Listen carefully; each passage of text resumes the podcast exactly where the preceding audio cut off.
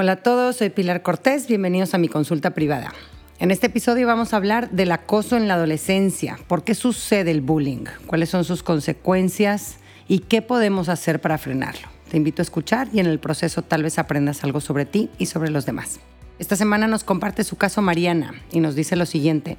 Mi hijo de 12 años sufre de bullying en el colegio desde hace un año por parte de los mismos tres niños. De ser alguien extrovertido, auténtico y muy seguro de sí mismo, está tímido y poco sociable. Últimamente me han llegado tantas noticias sobre casos de niños que se quitan la vida porque los molestan en el colegio y me muero del terror de pensar que esto pueda pasarle a mi hijo para mencionarte algunas cosas que le han hecho. Lo cargaron entre todos y lo metieron a un basurero. Lo insultan, le inventan apodos y recurrentemente le dicen gay. Subieron a redes sociales un video suyo de una vez que se cayó intentando patear un balón y en el título dice definición de loser.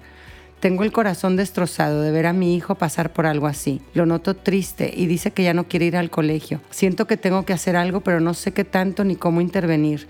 ¿Qué me corresponde hacer a mí y qué le corresponde hacer al colegio? ¿Debo hablar con los papás de los agresores? La mamá de uno de los agresores es amiga conocida mía de toda la vida, pero ya la he escuchado responder en otras ocasiones con frases como son cosas de niños y ellos deben resolverlo. ¿Qué puedo hacer?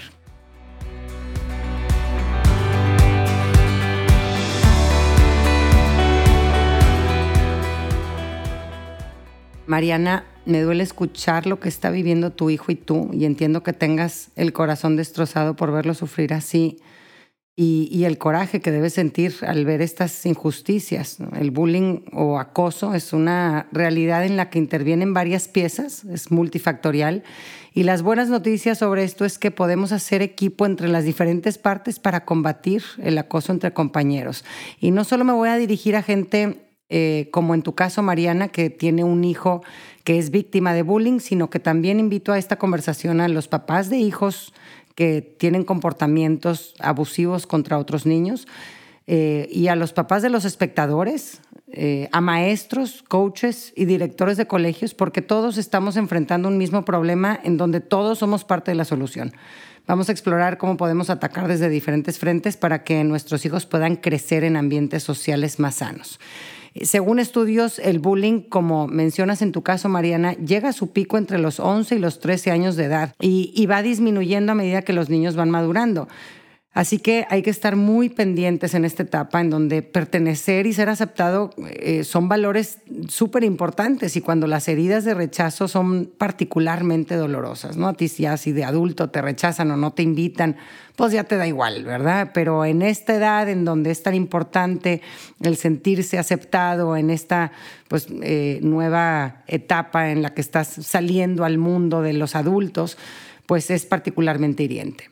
Y vamos a empezar nuestra reflexión primero definiendo el término bullying eh, o acoso entre compañeros y me copio la definición usada por la organización australiana eh, National Center Against Bullying. Y dicen, por bullying nos referimos al abuso de poder constante y voluntario en las relaciones entre compañeros, a través de comportamiento verbal, físico o social, y cuyo propósito es causar daño físico, social o psicológico. Puede involucrar a un individuo o a un grupo, abusando de su poder sobre uno o más personas que se sienten incapaces de frenarlo. Así que para ser bullying tiene que ser voluntario y constante. Eh, lo que hace al acoso tan hiriente es que al ser repetitivo las víctimas tienen una relación con el agresor, una relación disfuncional. Eh, no quiero ir al colegio porque tengo miedo de lo que X niño pueda hacerme hoy. Eh, con un evento aislado esto no sucede. Si dos niños están jugando rudo y a uno se le pasa la fuerza y lastima al otro, eso no es bullying. Si un niño molesta a otro niño una o dos veces, eso no es bullying. E incidentes de conflicto aislados o peleas entre compañeros no son considerados acoso. No están padres, ¿verdad? Pero no vamos a hablar de, eso aquí. ¿no? Nos vamos a centrar en el acoso o el abuso constante entre compañeros. Otro aspecto que quiero subrayar sobre esta definición de bullying es el abuso de poder. Y es que aunque los niños sean de la misma generación a veces, hay muchos factores que hacen que entre los niños perciban diferencias de poder entre ellos. Y ante esas diferencias de poder, el problema viene cuando los más poderosos usan esa fortaleza para su propio beneficio y a costa de los demás.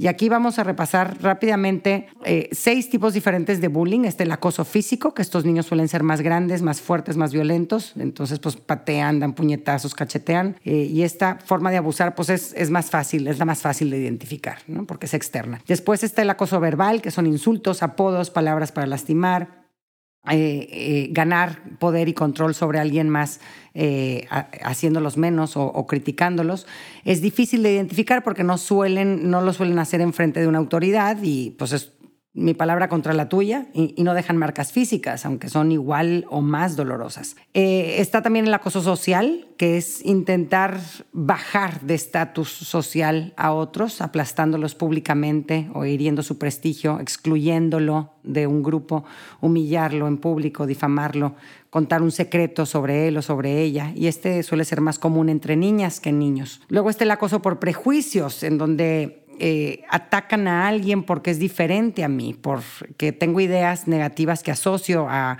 su raza, a su religión, a su discapacidad, a sus características físicas. Y está el acoso de bullying sexual, que es atacar o avergonzar con referencia a la eh, sexualidad de otra persona con gestos, señas, apodos, propuestas indecentes o tocamientos inadecuados.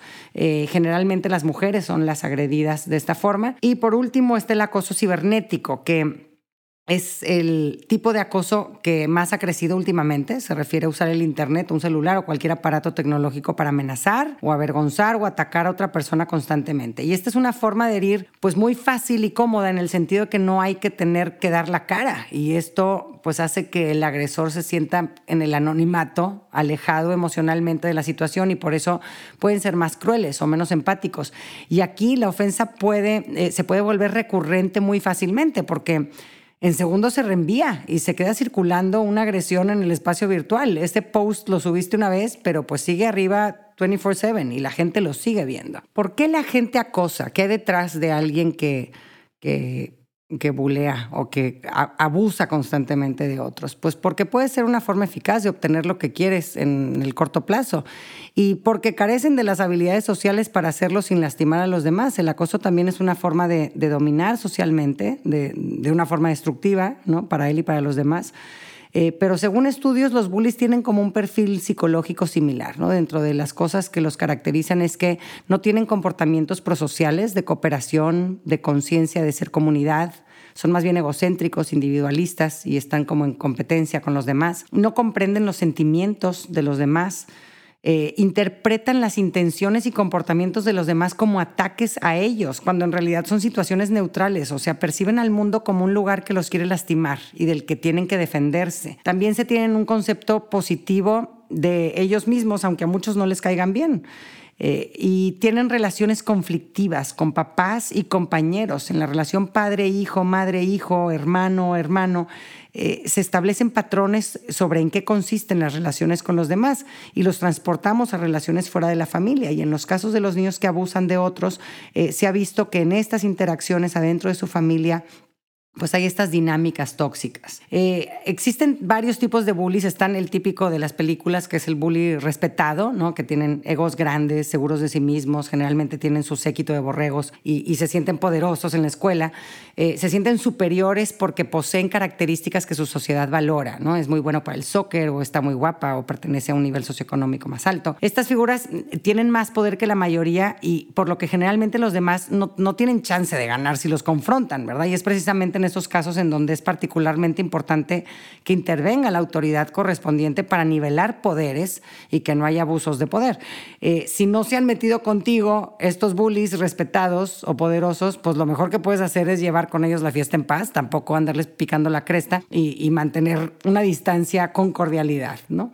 Otro tipo de bullies son los bullies grupales. Estos niños eh, cuando están solos no suelen molestar, solo acosan cuando hay un bully director de orquesta y entonces ya se ponen a tocar a su son, ¿no? Son lo que conocemos como borregos, ¿no? no son espectadores pasivos, sino que se unen activamente al acoso empezado por otros. Y hay otro perfil de bullies que es el bully víctima. Eh, y estos son niños que a raíz de que han sido acosados empiezan ellos mismos a acosar es como una estrategia disfuncional para sentirse poderosos después de haber sido pisoteados por otros. Entonces, como es una forma como de desahogar su rabia sobre otros más débiles.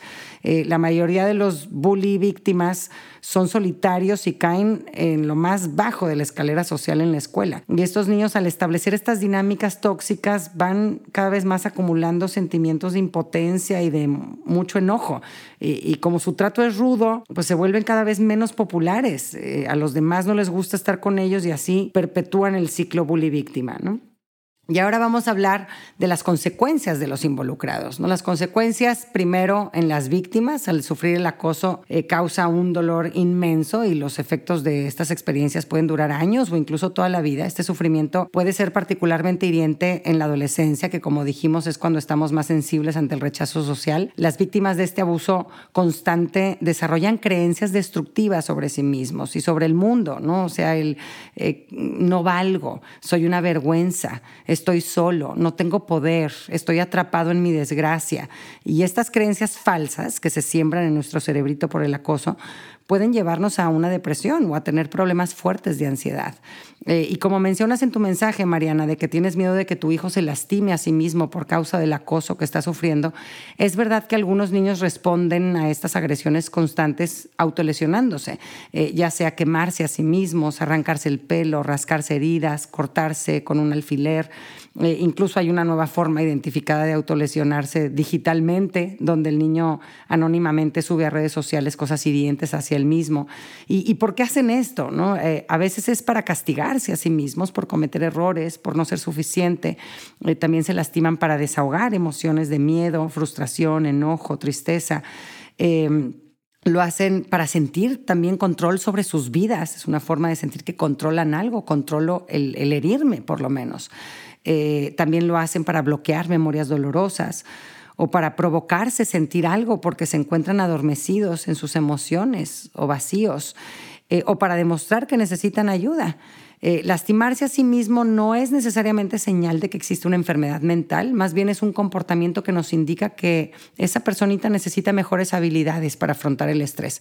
Aún así, son una minoría los adolescentes que se autolesionan como consecuencia del bullying. En un estudio publicado en el 2013 en la revista de la Academia Americana de Psiquiatría del Niño y del Adolescente, se encontró que entre un 16 y un 18% de los niños que sufren de bullying recurren a la autolesión. Eh, el 38% de este porcentaje lo hicieron solo una vez, el 36% se lastimaron a sí mismos de dos a cinco veces, un 10% de 6 a 10 veces y un 15% más de 10 veces.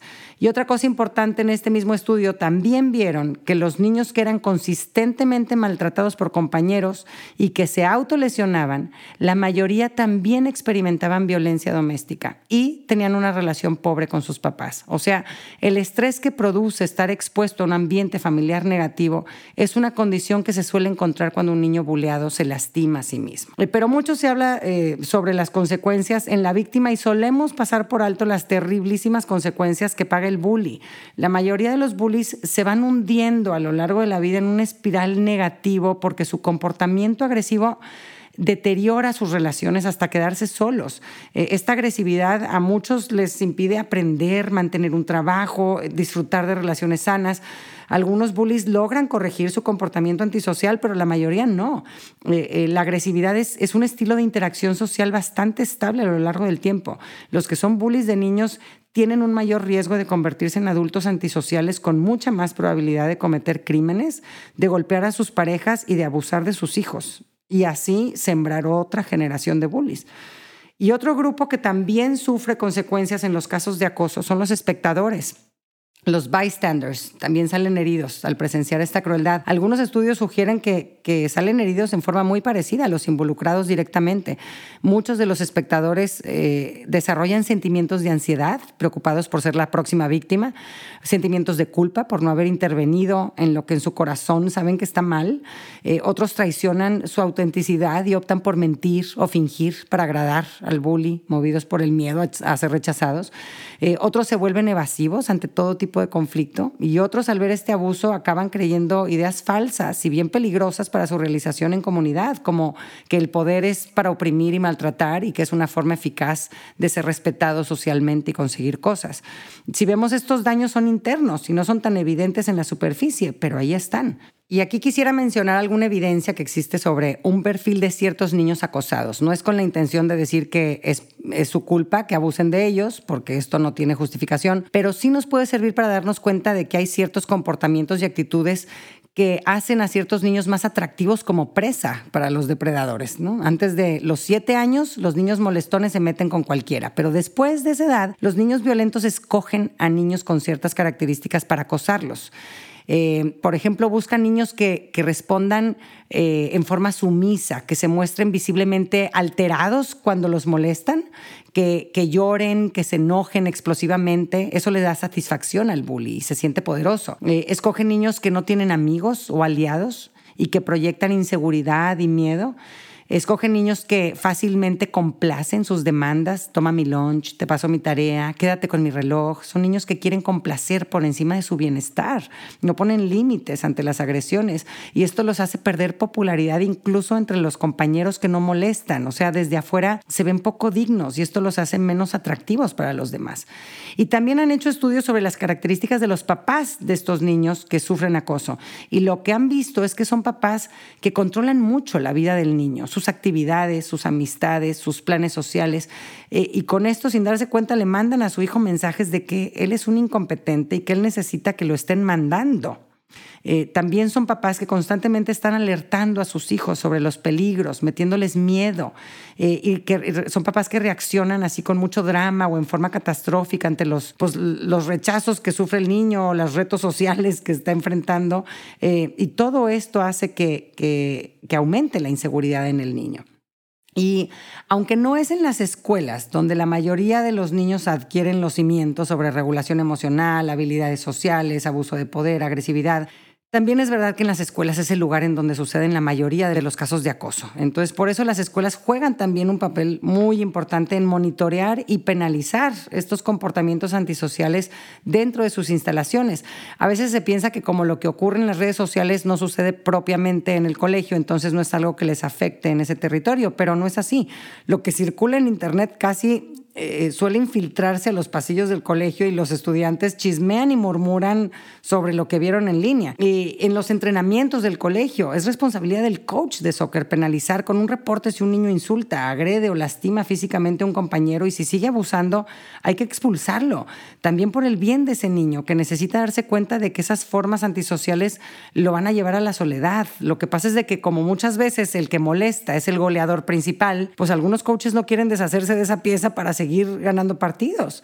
Y ganarán muchos partidos esos niños, pero están perdiendo el juego de una vida social sana. Eh, hay un estudio eh, que hicieron en donde vieron que niños entre los 11 y los 15 años que se sentían que pertenecían a su escuela era un 30% más probable que reportaran buena salud. Que tus alumnos sientan que estás de su lado como colegio, que los conoces, que los apoyas y que buscas su bien con tus reglas, con tus premios y con tus castigos. Eso es clave, que las escuelas tengan fuertes políticas en contra del acoso y que implementen consecuencias para los estudiantes que participen en esto. Y algunos dirán que digo esto porque mis hijos no son bullies, pero yo sí fui bully de niña y me ayudó que mi colegio me pusiera un alto. Yo agradezco a la prefecta de disciplina que se dio cuenta cuando en quinto de primaria le volteé el salón en contra de una niña y por eso me mandó un reporte. Y agradezco a mi mamá que no se fue a pelear con el colegio y en cambio me dijo, pues sí, mijita, eso no se hace por más que no te caiga bien la niña. Y yo le decía, es que es nefasta, mamá, a nadie le cae bien. Y me decía, pero pues ni modo, ¿verdad? O sea, tú obraste mal, ¿no? Y agradezco a mi Miss de sexto, me acuerdo perfecto como si fuera ayer, que cuando yo traía de bajada a una compañera y me atreví a molestarle en el salón, me paró esta misa en seco con un grito y me dijo, ¿cuál es tu problema, Pilar? ¿Por qué no puedes dejarla en paz?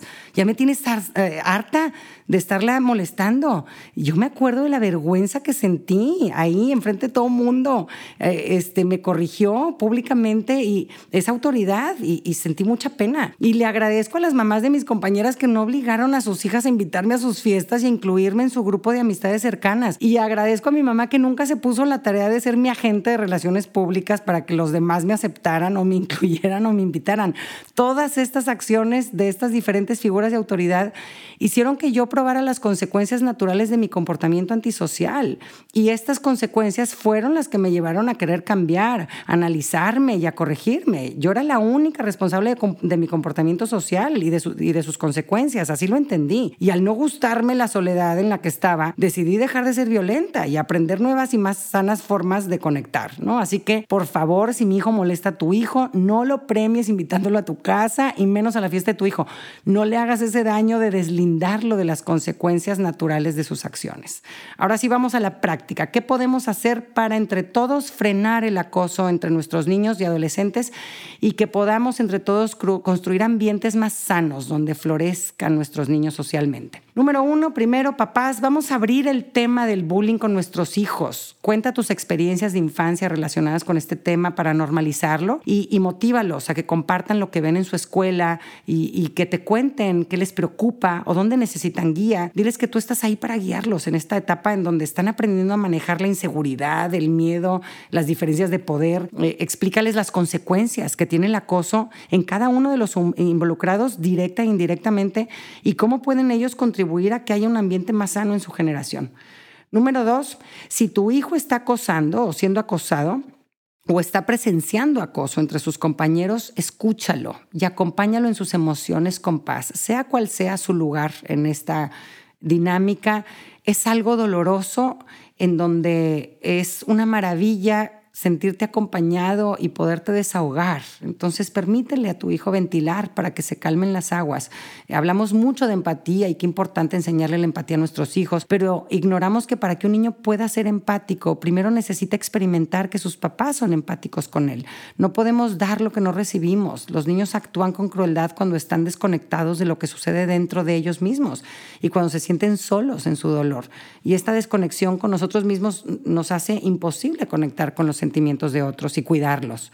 Así que ayuda a tu hijo a comprender lo que siente y después ayúdalo a indagar en lo que pudiera estar sintiendo otros. Número tres, rebota con tu hijo estrategias para frenar esta situación y asegúrale que no vas a hacer nada con lo que él no esté de acuerdo. Muchos niños tienen miedo de contarle a sus papás que los están bulleando o que están eh, acosando a otros porque tienen miedo de que reaccionen sus papás de una forma que va a empeorar la situación para ellos. Y, ahora en vez de solo ser el buleado, pues ahora además tengo que ser el de la mamá loca que fue a pegarle gritos a la otra mamá del compañero y que le tomaron video, etcétera, etcétera. Entonces hay que, hay que hacer este plan eh, junto con nuestros hijos y que ellos estén de acuerdo con cómo lo vamos a manejar. Número cuatro, evita arreglar los temas de acoso directamente con el niño agresor con sus papás. Intentar arreglar las cosas por estas vías generalmente no funciona. Lo que sí funciona es trabajar en conjunto con la autoridad correspondiente del lugar donde está sucediendo el acoso, ya sea en la escuela, el entrenamiento, la clase de baile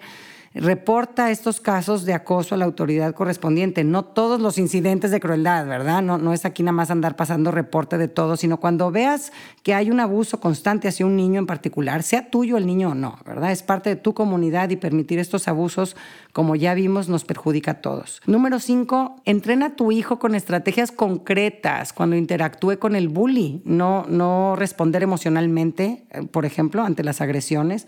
Practica con tu hijo formas de responder así con un lenguaje neutral o con cierto humor, eh, actuar como si estuviera aburrido o nada impresionado, ¿no? Y que identifique cuáles son lugares seguros, cuáles son grupos de niños amigables eh, y, o procurar estar cerca de maestros que le sirvan de protección. Número seis, cuida que tu hijo tenga un lugar digno dentro de su casa, en su familia, donde se siente importante, escuchado, que a los demás les interesan sus cosas, donde lo valoran. Frena los abusos que puedan haber entre tú y tu pareja o entre tus hijos. Identifica, identifica dinámicas violentas eh, que puedan haber adentro de tu familia y corrígelas. Y aprendan a manejar sus diferencias sin herir. Número siete, la mejor defensa contra el bullying es tener habilidades sociales. Los niños menos molestados son los niños que saben caer bien y que proyectan seguridad y dignidad y que tienen buenos amigos. En el episodio Mi hijo no tiene grupo de amigos, ahí explico estrategias eh, más concretas para ayudar a nuestros hijos a formar buenas amistades. Número ocho, mantén una visión y actitud resilientes. Eh, ve estas oportunidades como entrenamiento para la vida y ayuda a tu hijo a verlo de esta forma. La vida es un juego y el hoy es una oportunidad para entrenar, para aprender y mejorar para retos futuros. Eh, van a haber mucha gente bully en tu vida que te vas a topar y es importante aprender a manejarlos. Eh, hay que normalizar el dolor, los problemas, las injusticias, el rechazo de los demás. Son situaciones inevitables que, en las que hay que aprender a navegar. Nada de dramas, ni escándalos, ni ribotriles porque a tu hijo lo rechazaron. Transmítele paz y confianza a tu hijo. Hay mucho que se puede hacer para que tu hijo supere una situación así y avance en su desarrollo social con madurez y sabiduría y cuenta con tu apoyo. Número siete, si eres como yo, mamá o papá de espectadores, empodéralos entrena a tu hijo eh, en qué puede hacer ante una situación de acoso. Cuando el abuso ocurre en frente de muchas personas, los espectadores sienten que se diluye su responsabilidad, ¿no? O sea, como que se comparte en todo el grupo y esto hace que, que se tarden en responder o que definitivamente no hagan nada al respecto. Y cuando nadie interviene, el espectador pues se siente justificado por no hacer nada, pues nadie hizo nada, pues yo tampoco, ¿no? Muchos no se meten porque ellos mismos no les cae bien la víctima, ¿no? O, o porque no quieren llamar la atención del agresor hacia ellos, ¿verdad? Y dicen ahora pues no, no se vaya a venir contra mí el bully. Este, pero los niños espectadores generalmente están confundidos y, no saben qué hacer en estas situaciones. Y por eso es muy importante que los ayudemos a explorar ideas sobre qué hacer cuando ven que un compañero está siendo molestado constantemente. En el caso de cyberbullying, eh, eh, el, el, aclararles es no comentar, no dar likes, no reenviar nada que lastime a otra persona. Y si conoce a esa persona que están molestando, puede incluso acercarse y decirle que no, que no está de acuerdo con lo que publicaron y mostrarle su apoyo. Eh, y también también pueden reportarlo un adulto de confianza. Eh, en estudios científicos se ha visto que una de las formas más eficaces para detener a un bully es que los espectadores se activen, de hecho. El bully puede someter a uno, pero, pero no a varios al mismo tiempo. Y volviendo a tu caso, Mariana, si no ves que haya respuesta por parte de la autoridad correspondiente y se sigue dando el acoso contra tu hijo, es tu responsabilidad protegerlo y sacarlo de ese ambiente nocivo. Tu hijo necesita desarrollarse en un ambiente donde se sienta seguro, respetado y valorado.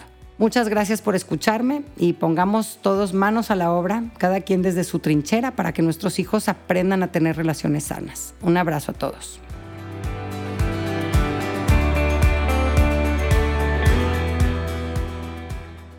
Gracias por acompañarme. Ojalá que hayas recibido a través de este podcast, aunque sea un poquito de luz. Si te gustó lo que escuchaste, suscríbete y aliméntate semanalmente con contenido que te ayudará a construir una vida mejor. Si quieres compartir la luz que te llevaste de este tema, puedes enviarnos tus comentarios por mensaje de voz o por escrito al número más 52 8111 930543 o por email en consulta privada arroba luminapilarcortés.com, cortés con S. En mi página puedes accesar a talleres en línea y más material educativo. Encuéntrame en www.luminapilarcortés.com.